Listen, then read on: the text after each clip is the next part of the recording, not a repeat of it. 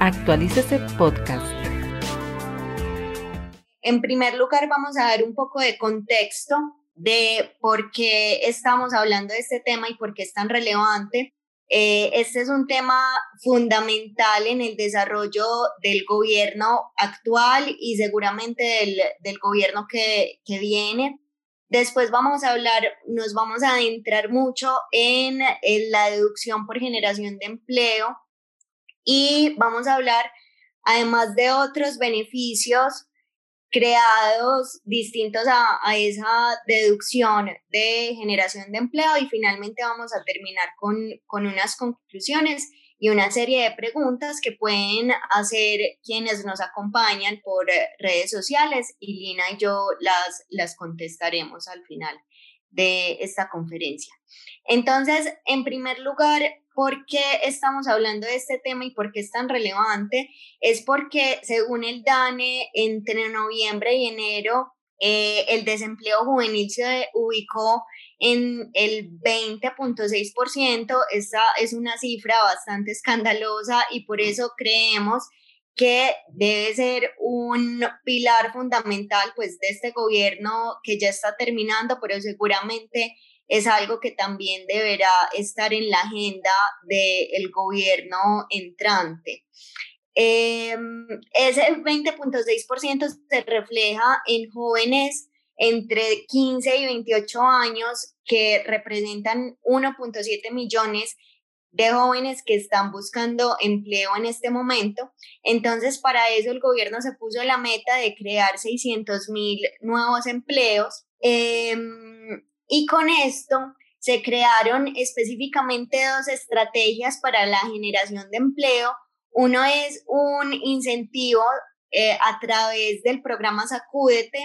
Esto implica una entrega de efectivo a las empresas que eh, contraten jóvenes. Más adelante lo vamos a ver. Y nos vamos a concentrar en esta charla en la deducción especial en el impuesto sobre la renta por contratar jóvenes entre 18 y 28 años.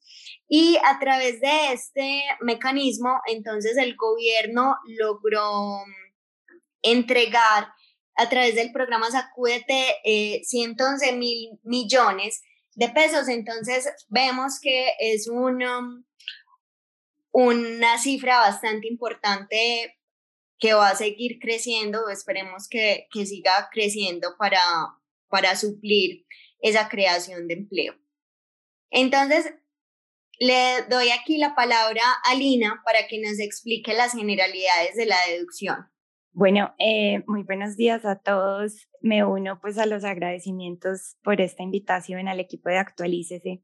Eh, estamos, vamos a hablar entonces de un beneficio tributario que se conoce como la deducción de primer empleo, que en este contexto de la política estatal de fomento del empleo juvenil se ha convertido en, en un beneficio tributario eh, muy interesante para las empresas. Vamos a ver que tiene, digamos, unas, algunas limitaciones, eh, algunos eh, requisitos y, y, y, pues precisamente eso es lo que queremos en esta charla, conversar sobre, sobre las condiciones de aplicación de este beneficio.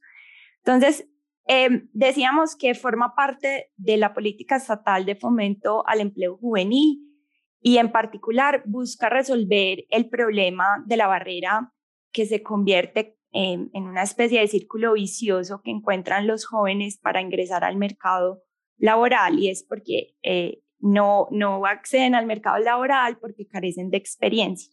Entonces, eh, con esto en mente, la política estatal se enfoca entonces en ese primer empleo, o sea, el empleo que busca romper la barrera de la falta de experiencia laboral. Consiste en que a la empresa en su impuesto de renta se le va a permitir tomar una deducción del 120% del valor que pague la empresa por salario de jóvenes entre 10, eh, o mejor dicho, jóvenes menores de 28 años, siempre y cuando sea su primer empleo y siempre y cuando sea un nuevo, empleo. Y ya vamos a ver más adelante qué significan esas, esas palabras.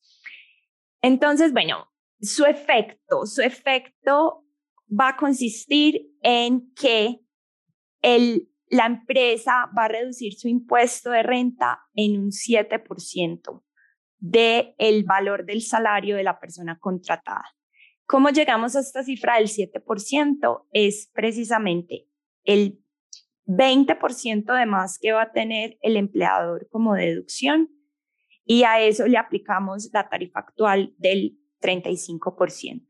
Y entonces, en ese sentido, llegamos a esta cifra del 7%. Entonces, en últimas, por cada 100 pesos que el empleador invierta, o más bien, eh, eh, pague a un empleado joven, ese empleador va a ahorrarse un impuesto equivalente al 7, a, 7 pesos, o sea, al 7% de esos 100 pesos que invierte.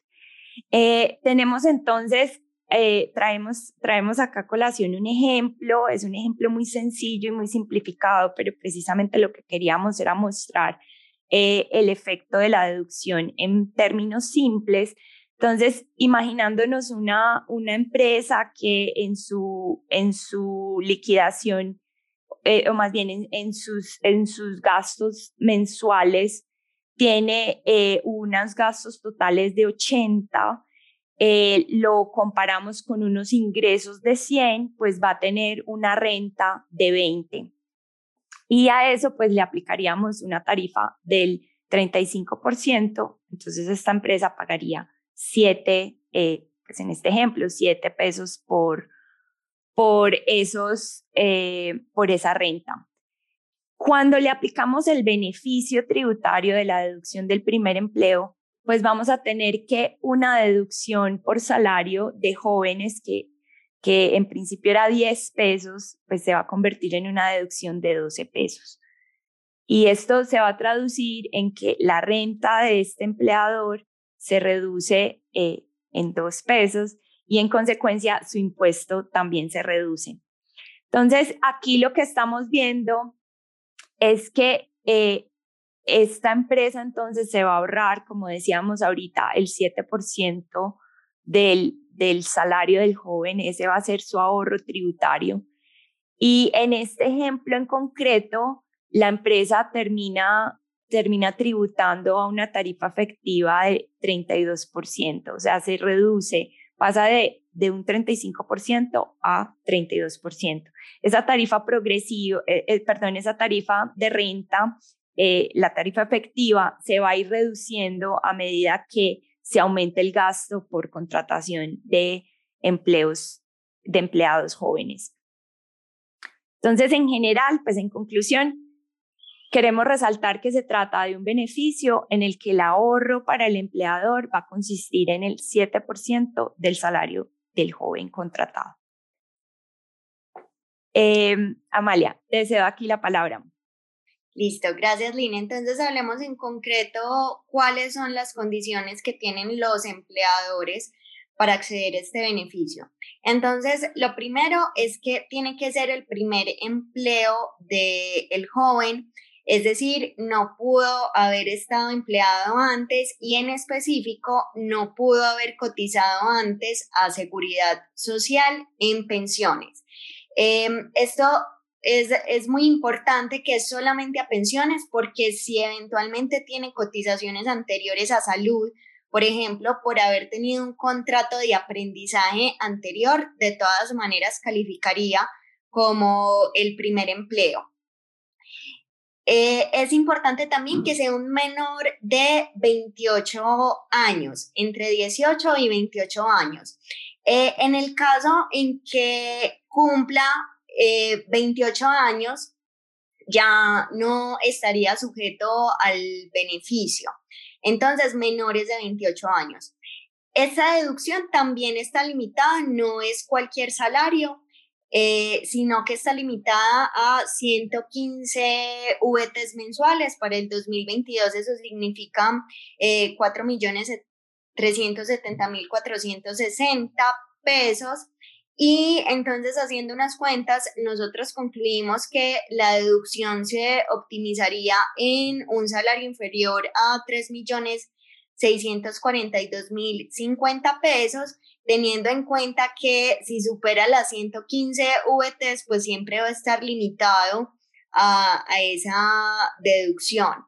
De todas maneras, pues nosotros creemos que es razonable porque no hay muchas eh, profesiones que en el primer empleo puedan eh, llegar a ganar a 115 VTs, entonces consideramos que, que es razonable el límite.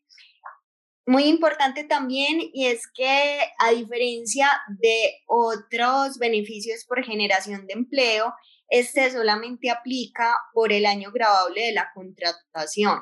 Eh, entonces no aplica por la manutención del empleo, como es, por ejemplo, en, en SOMAC, que para mantener el beneficio de SOMAC eh, no es solamente la generación de empleo, sino mantener el empleo en el tiempo. Aquí no, aquí la deducción es solamente por el año en que se contrate. Y es importante que es por año grabable, no por los meses de contratación. Es decir, si yo lo contrato en diciembre, si yo contrato al joven en diciembre, pues solamente tendría un mes de, deducción en promedio. Em, ahora, ¿qué se entiende por nuevo empleo? Esto, además de ser el primer empleo del joven, para el empleador también tiene que garantizarse que se está creando un nuevo empleo y esto la norma lo trae desde dos requisitos. Uno es que si aumenta el número de empleados, es decir, que se compara el mes de diciembre anterior las personas que tenía cotizando en la pila en diciembre del año anterior y se compara con el año en que se está tomando la deducción. Y eso además va sumado con un aumento del valor de la nómina. Y ese aumento del valor de la nómina tiene que ser sujeto a el aumento del número de empleados. Es decir, la norma lo que nos está diciendo es, vea, usted tiene que tener un empleado adicional al que tenía en diciembre. Entonces, si usted tenía 10 empleados en la pila en diciembre, para que pueda em, tomarse el beneficio en el año donde se está tomando la deducción, tiene que tener 11 empleados.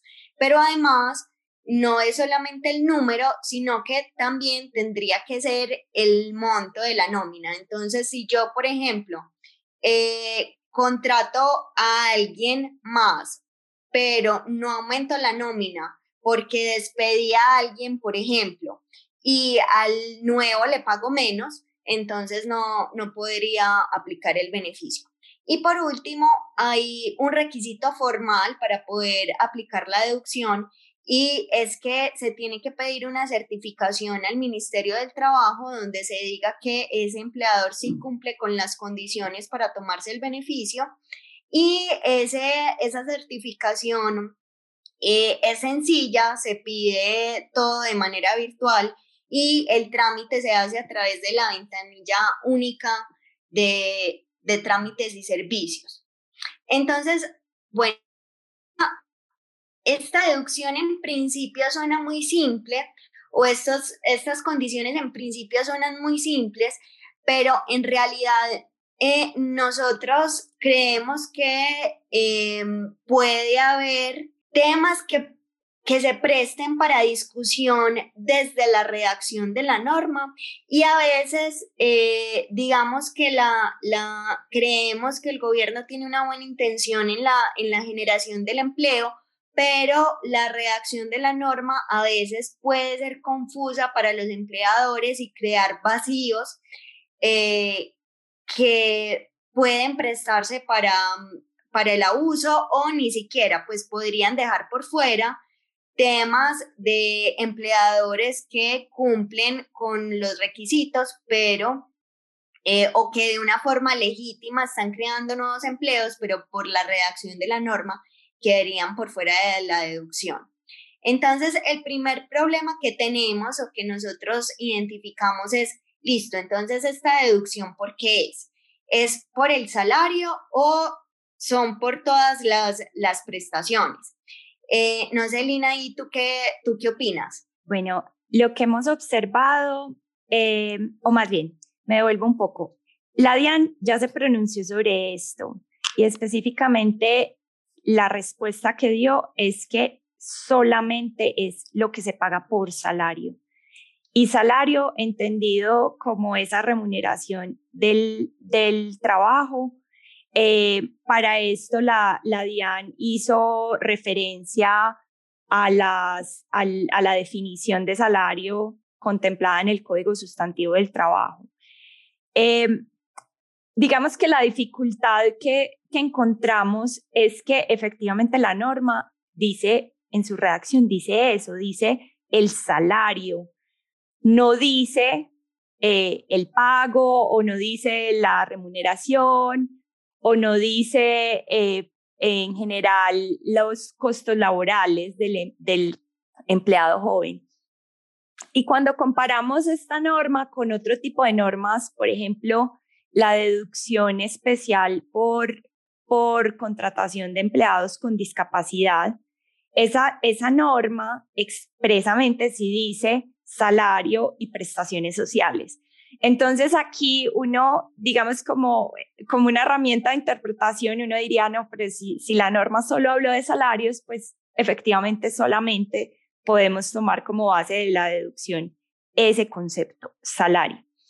Sin embargo, es, es algo muy controversial porque eh, en realidad la norma no debería, o más bien la finalidad del, de la norma debería precisamente abarcar eh, toda, toda esa, esos pagos que se le hacen a estos empleados. Y además que son los pagos que constituyen salario para otras cosas, por ejemplo, las vacaciones eh, o la prima que constituyen salario entonces porque no estarían sujetas a la deducción.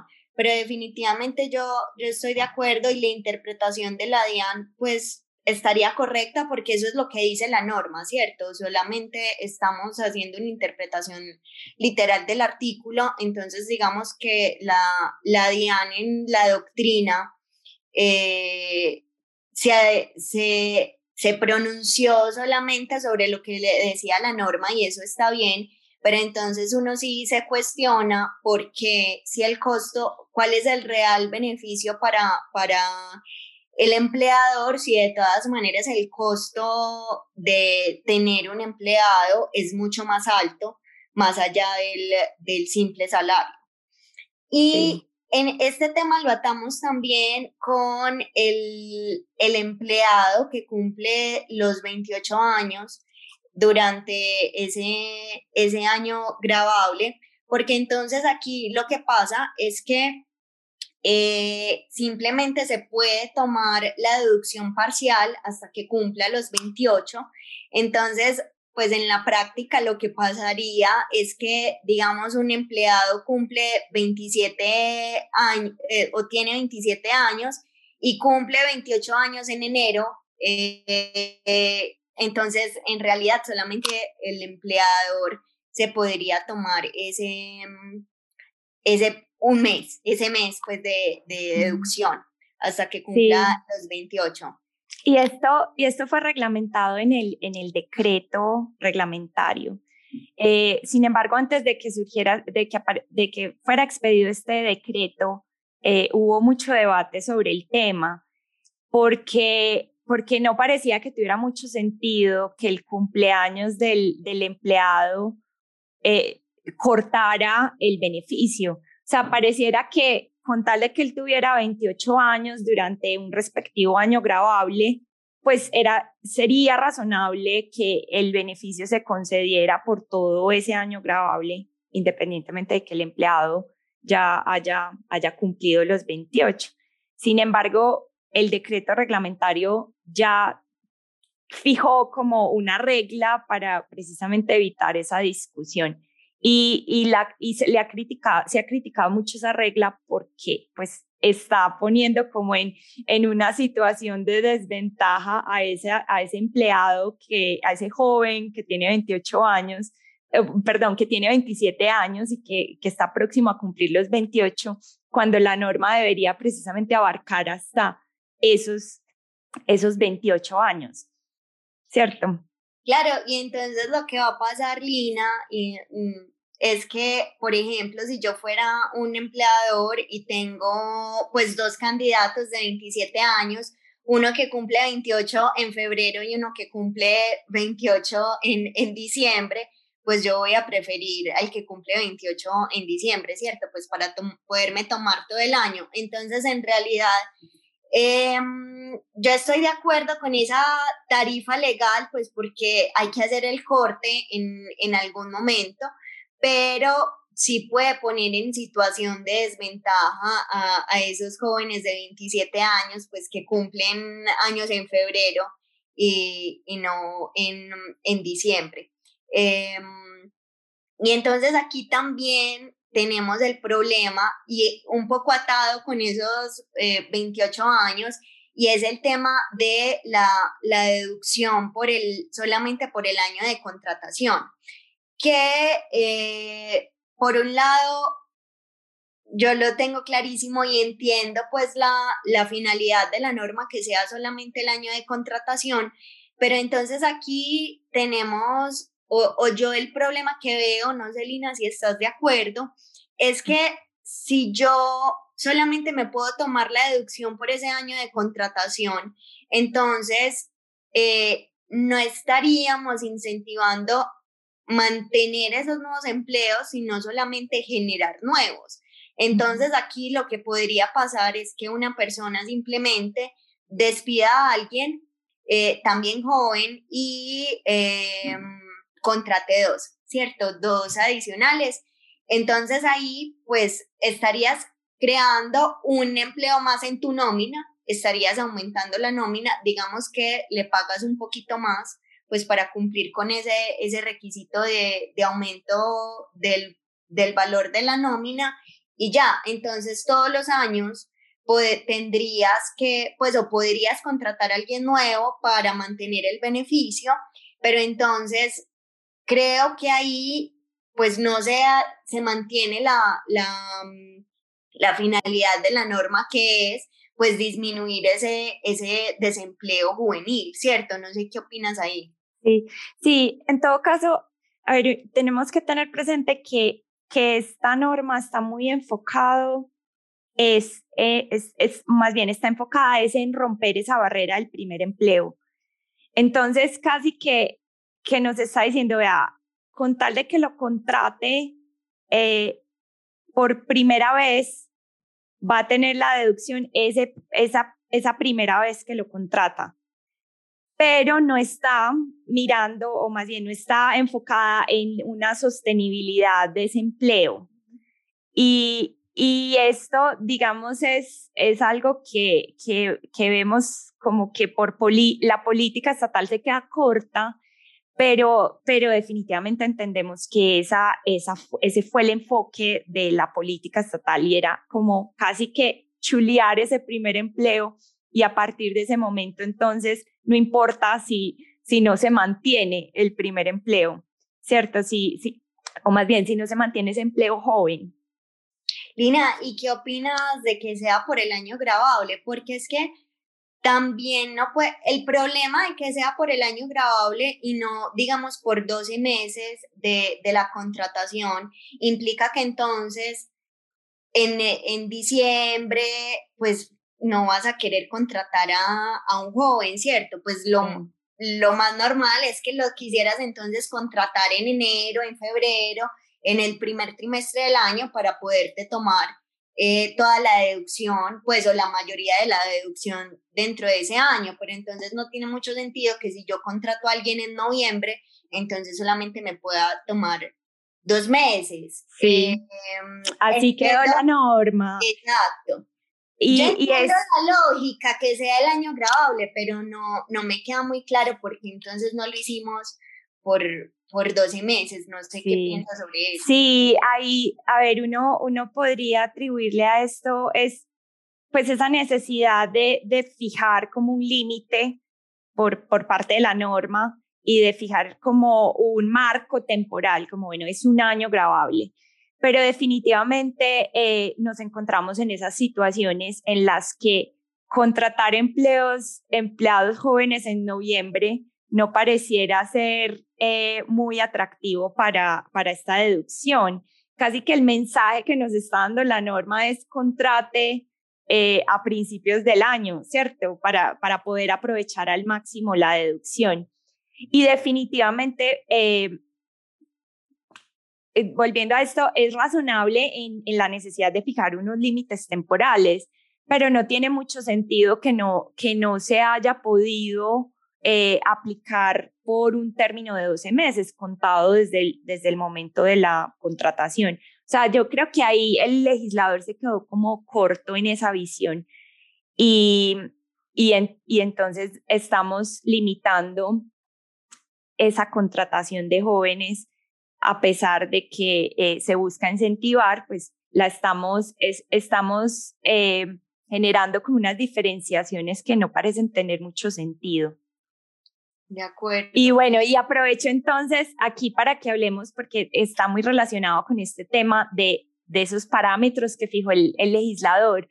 Eh, esto de este requisito de que se generen nuevos empleos, eh, tenemos como, vamos a tomar como referencia el mes de diciembre, diciembre del año grabable anterior. Y esto eh, también se le, se le, ha preguntado a la DIAN y, y, en su momento también generó controversia y si uno lo compara con otro tipo de beneficios que también miran la creación de nuevos empleos, eh, eh, lo encuentra muy particular porque en otros beneficios, lo que se, por ejemplo, en economía naranja, lo que se mira es el promedio del año. En este caso, se, el legislador fijó diciembre como referencia. Entonces eso eh, nos lleva a preguntarnos sobre unas situaciones. ¿Cómo lo ves? ¿Cómo lo ves, Amalia? Claro, a mí me parece problemático porque sobre todo por, por la temporalidad de diciembre, en diciembre es usual que, que muchos empleadores contraten personas específicamente para, para esa temporada alta, los almacenes, eh, sector desde la industria, del, de la hotelería, del turismo. Entretenimiento, sí. Entretenimiento, de acuerdo. Entonces es bastante, para mí es problemático porque es que si yo cojo entonces esa suma de los temporales de diciembre, entonces ese empleador, por ejemplo, que tiene que contratar personal adicional en sus almacenes por, por la temporada de, de, Navidad, entonces nunca, pues en la práctica nunca se va a poder tomar el beneficio porque su promedio de diciembre siempre va, oh, perdón, su número de diciembre siempre va a ser mayor que, que el de enero, por ejemplo, pues o el del año siguiente. Em, y aquí también entonces venimos al, al problema y es que si yo, por ejemplo, eh, digamos que ese es el tema cuando yo tengo empleados de más en diciembre. Pero también podría pasar, como solamente se mire el de diciembre, que yo termine contratos en noviembre, baje mi pila de, de diciembre y en enero creo, pues o vuelvo a contratar gente, pero en realidad no creé nuevos empleos, simplemente tuve un mes de colchón donde bajé, pues digamos que entre comillas artificialmente mi nómina para poder em, tener el, el, beneficio. Entonces, la verdad, yo creo que mirar solamente diciembre es bastante problemático. Yo entiendo la lógica y es que finalmente, pues, que se vea una comparación entre el, el, último mes del año y el primero. Entiendo esa lógica, pero para mí debería ser el promedio, porque entonces estamos dejando por fuera a empleadores que legítimamente en diciembre tienen que aumentar su nómina y podemos abrir una ventana para que eh, empleadores puedan pues despedir gente y crear artificialmente eh, cargos nuevos o, empleos nuevos en, en, enero. Entonces, la verdad para mí es, es una norma problemática yo hubiera preferido que se hiciera con el promedio como están otros beneficios que, que ya existen. Sí. Y, bueno, y otra pregunta que nos han, nos han hecho varias veces es sobre eh, los aprendices. Entonces nos han preguntado, bueno, ¿el contrato de aprendizaje se considera primer empleo? Esa ha sido pues una pregunta. Y eh, también desde el otro punto de vista, si el hecho de que la persona que yo contrate haya sido previamente vinculada a un contrato de aprendizaje por otra empresa o incluso por la misma empresa, si eso cuenta, eh, si eso restringe el acceso al beneficio. Y sobre esto la DIAN ya se ha pronunciado. Ya la DIAN dijo, bueno, mire, es que el contrato de aprendizaje estrictamente no es un contrato laboral. Entonces, en consecuencia, no se tiene en cuenta ni para generar el beneficio, es decir, cuando contrato un aprendiz no me beneficio de esta deducción, ni para restringir el acceso al beneficio. Es decir, si yo contrato a un empleado que previamente había sido vinculado por un contrato de aprendizaje, no por esa razón eh, voy a estar limitado en el acceso al beneficio. Sí, esa esa yo creo que es una de las de los temas para resaltar de, de, esta norma, porque definitivamente por un lado un contrato de aprendizaje no es un contrato laboral, pero más allá del tema netamente legalista de, del tipo de contrato, yo sí creo que es muy valioso eh, esa diferenciación entre el ser aprendiz y de eso que no bloquee el, el acceso al primer empleo, porque de lo contrario creo que sería perverso, pues no tendrías el incentivo para contratar laboralmente eh, tus aprendices cuando, cuando se acabara ese, esa parte práctica de ese contrato. Entonces, es, para mí es uno de los, de los temas importantes de esta norma y, y es de resaltar.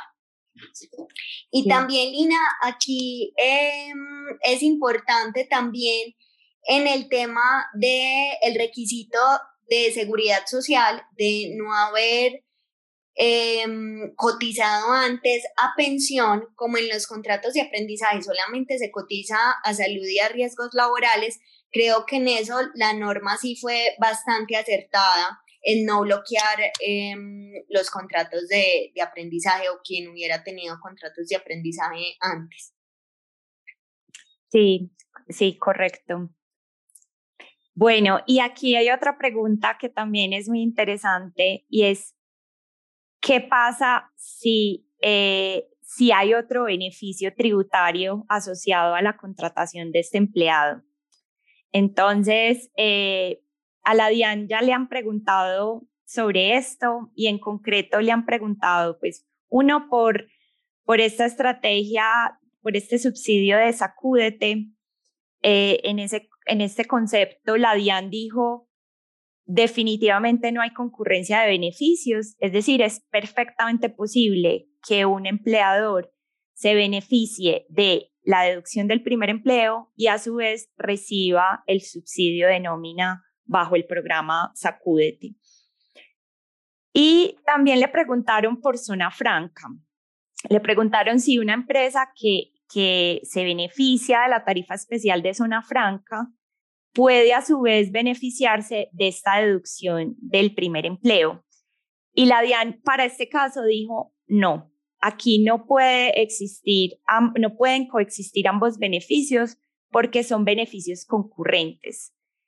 Em, y esto pues obviamente nos podría como, como generar más, más dudas sobre otro tipo de beneficios tributarios, pero en concreto el razonamiento que hace la DIAN frente a zona franca es que si, que, que dado que el beneficio de zona franca está supeditado a la creación de empleos, esa creación de empleos no puede generar otros beneficios adicionales.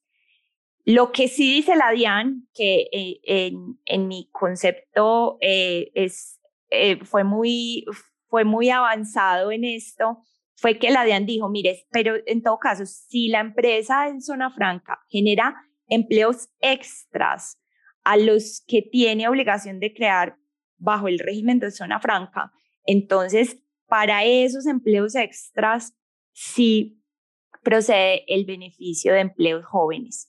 Entonces, en última, nos está diciendo la DIAN que eh, si, si el contribuyente va más allá de, eh, de cumplir con, ese con, con esos empleos bajo zona franca, ahí sí podría acceder al beneficio tributario del empleo joven.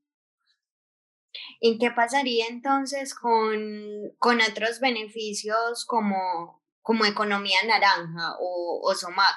Porque siguiendo la, la lógica de, del concepto, entonces ahí tendrías eh, concurrencia de, de beneficios, que en realidad yo entiendo también la lógica de, de, la administración, porque lo que te están diciendo es que si usted necesita eso para poder aplicar al beneficio, la generación de empleo, para poder aplicar al beneficio, entonces, ¿por qué se está beneficiando doblemente? Que digamos en, en tema de, de, economía naranja, entonces que la renta ya es exenta, pues te ayudaría a incrementar una pérdida, pues o a crear una, una pérdida. Eh, yo definitivamente entiendo la, la lógica detrás de, de, la doble concurrencia y yo creo pues que con este, este pronunciamiento de la DIAN, así no se haya mm, analizado en concreto pues temas de, de economía naranja, SOMAC, etcétera, eh, definitivamente la misma lógica debería aplicar en esos dos casos. Sí. Bueno, y en los demás que, que impliquen beneficios sujetos a la generación de empleo. Correcto. Bueno, y aquí hablando también sobre este tema es qué pasa con, con los dividendos, porque eh, sabemos que Mm, bajar el, el impuesto eh, al nivel corporativo definitivamente va a tener algún efecto cuando yo haga una distribución de utilidades. Y finalmente ese efecto pues es, es muy claro porque yo voy a tener entonces una utilidad mayor a, a distribuir que mi dividendo no grabado, pues porque el impuesto simplemente es, es menor a, esa utilidad. Entonces, Inaí, yo creo que no, no es un tema mucho de discusión, creo que no está sujeto pues a, a discusión, pero sí simplemente llamar la atención que todos estos beneficios eh, a nivel corporativo definitivamente tienen un, un efecto en el accionista y ahí pues sería importante en el caso a caso cuando la compañía quiera aplicar ese tipo de beneficios hacer el cálculo de, del objetivo final, ¿cierto? De, de, qué queremos con esta compañía, disminuir el, el impuesto eh, a nivel corporativo, sabiendo que el dividendo va, va a ser grabado, pues o parte va a ser grabado o, em, o preferimos pues no tomarnos esa deducción y poder disminuir el efecto en, en dividendos.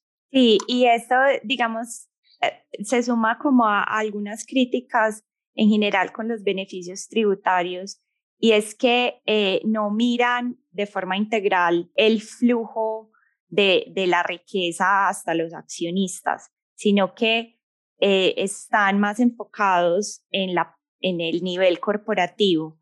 Y uno podría contraargumentar que finalmente son unos, unos beneficios que buscan precisamente generar, generar riqueza a nivel corporativo eh, en, y, y, que a nivel corporativo se reinviertan las utilidades o en otras palabras que las utilidades se queden en ese nivel corporativo y que no se no se vayan repartiendo a los socios.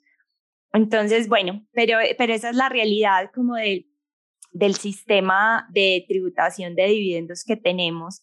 Y, y como dices tú, pues cada que recibamos un beneficio tributario, pues tenemos que considerar la situación particular de la, de la, de, de la sociedad y su efecto en los accionistas.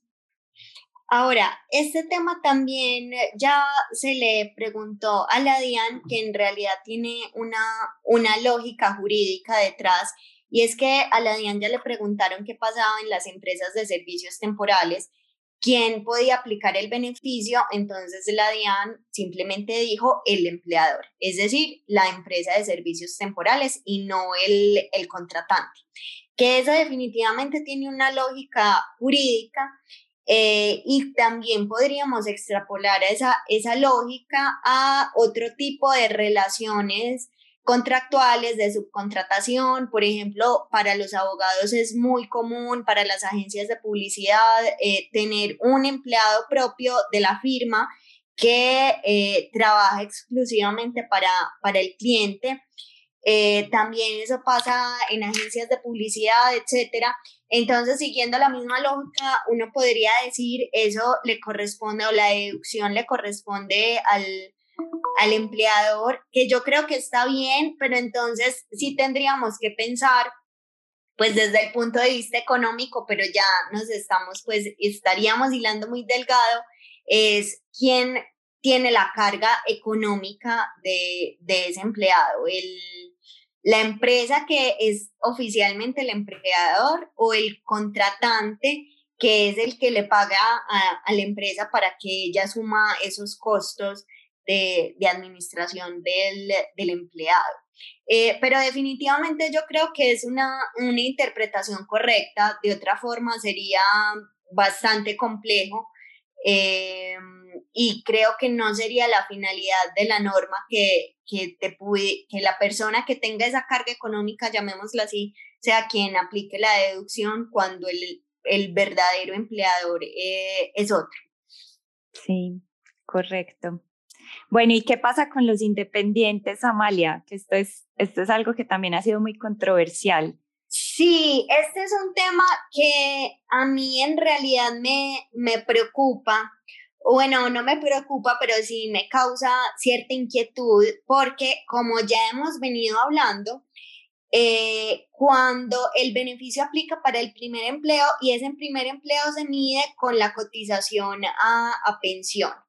Eh, ya sabemos que cotización a, a salud no, eh, es cotización a pensión, pero entonces aquí eh, a mí la inquietud que me crea es que yo creo que, que castigo un poquito a ese joven que fue juicioso y, por ejemplo, fue, pues en el caso de nosotros los abogados que fue en pendiente judicial, eh, que sabemos que en esos casos mucha ni siquiera son empleados, pues no, no son empleados la mayoría de las veces o personas que tengan trabajos temporales, etcétera, que son juiciosos y cotizan a, a seguridad social pues como independientes porque no, no son empleados, entonces técnicamente no es el primer empleo. Entonces aquí yo creo que el efecto eh, que puede ser un poquito malo es que estamos castigando a ese joven juicioso que cotizó a, a la seguridad social pues por esos ingresos informales que, que tuvo. O, por ejemplo, eh, cuando los jóvenes que reciban ingresos de otro tipo, no necesariamente laborales, sino ya sabemos que uno tiene que cotizar a seguridad social por cualquier tipo de ingresos, arrendamientos, etcétera. Entonces ese joven juicioso que recibió otro tipo de ingresos y con eso que no provenían de un contrato laboral, pero fue y pagó su seguridad social, entonces ya, ya lo estamos bloqueando de, de el beneficio. Entonces el empleador simplemente podría decir, pues yo, y con toda la razón, pues es que si yo fuera el empleador haría lo mismo. Yo preferiría contratar al joven por el que tenga el beneficio, pues a, contratar al, al, otro por el que no, no lo voy a tener. Entonces yo creo que el, el, el problema que yo veo de fijar eso en la cotización a, a seguridad social, eh, en pensión, pues finalmente eh, para mí es como un castigo al, al joven que fue juicioso y, y cotizó antes de, de tiempo. Correcto. Bueno, Amalia, y para que vayamos cerrando, Eh, otra, otra pregunta que nos ha surgido es esta frase que, que usa la norma sobre que este empleo del joven no puede ser un reemplazo de un empleo anterior. Claro, esa es otra de, las preocupaciones que yo tengo, que yo entiendo la lógica de la norma, esto definitivamente no está resuelto, probablemente la, la DIAN, no sé, alguien le preguntará a la DIAN y, y nos contestarán esta duda, pero la norma cuando uno la lee simplemente dice reemplazar empleados, eh, no aplica el beneficio cuando yo estoy reemplazando empleados. Es decir, yo creo que la lógica de la norma era no, no despida a alguien para reemplazarlo por un joven para el que se pueda tomar el beneficio. Entonces entiendo la lógica, me parece que está muy bien.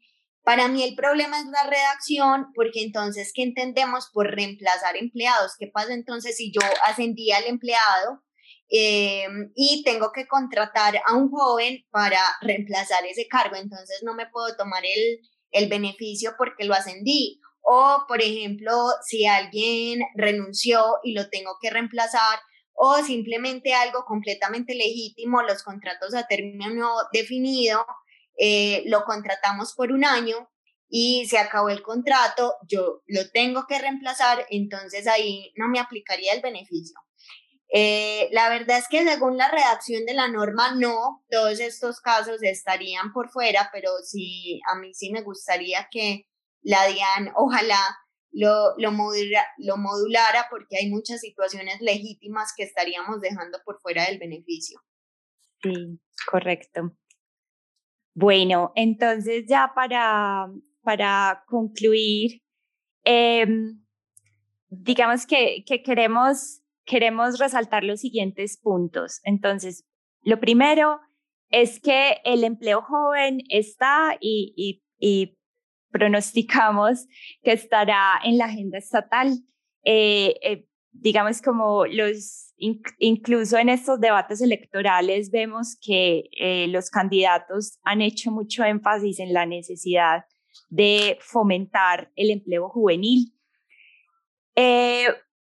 Dentro de estos beneficios, pues en esta charla nos ocupamos sobre la deducción del primer empleo, pero eh, tengamos presente que existen otras medidas para el empleo joven y en general para la creación del empleo desde el punto de vista de, beneficios tributarios o de beneficios económicos.